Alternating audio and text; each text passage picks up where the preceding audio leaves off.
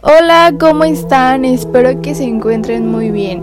El día de hoy mis compañeros Arturo Machorro, Raimundo Ordóñez, Suri Jimena, Jocelyn Orozco y su servidora Atsiri Luis le realizamos este podcast donde hablamos sobre todo lo que ocurrió en el año 2020, ya que fue un año bastante importante y muy interesante con temas súper misteriosos que jamás se habían visto antes.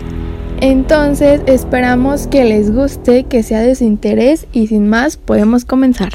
En marzo el coronavirus este, ya se declara como pandemia mundial con epicentros sumamente importantes como lo son China, Italia y España.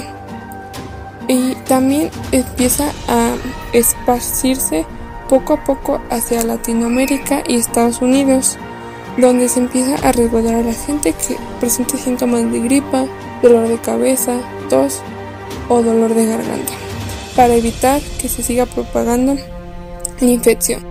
Anonymous. Anonymous fue un tema muy sonado en el 2020, ya que revelaba temas muy polémicos, muy controversiales, como por ejemplo la muerte de Lady Di.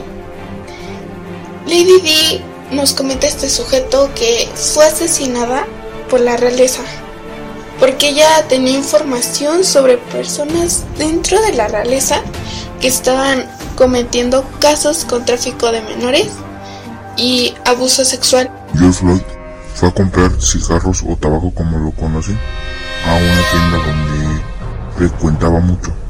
Todo iba bien hasta que el cajero de la tienda, según la versión del cajero, fue que George Floyd había pagado con dinero falso y por eso fue que llamó a la policía, acusándolo como intento de robo por los billetes falsos, que según el cajero estaba recibiendo fue el motivo de la llamada a la policía.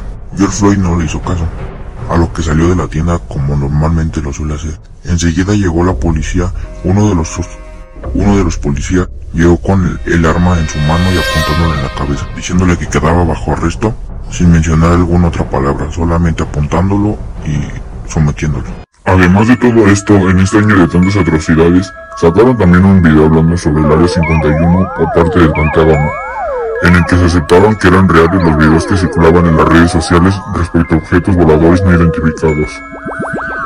También dijeron que no sabían con exactitud si realmente eran extraterrestres, objetos voladores no identificados o simplemente podrían ser cosas que oculta el mismo gobierno. Y para finalizar, recordemos que el 2020 estará marcado en la historia y en nuestras historias, ya que formuló preguntas inexplicables y creó nuevas dudas que no llegábamos a tener.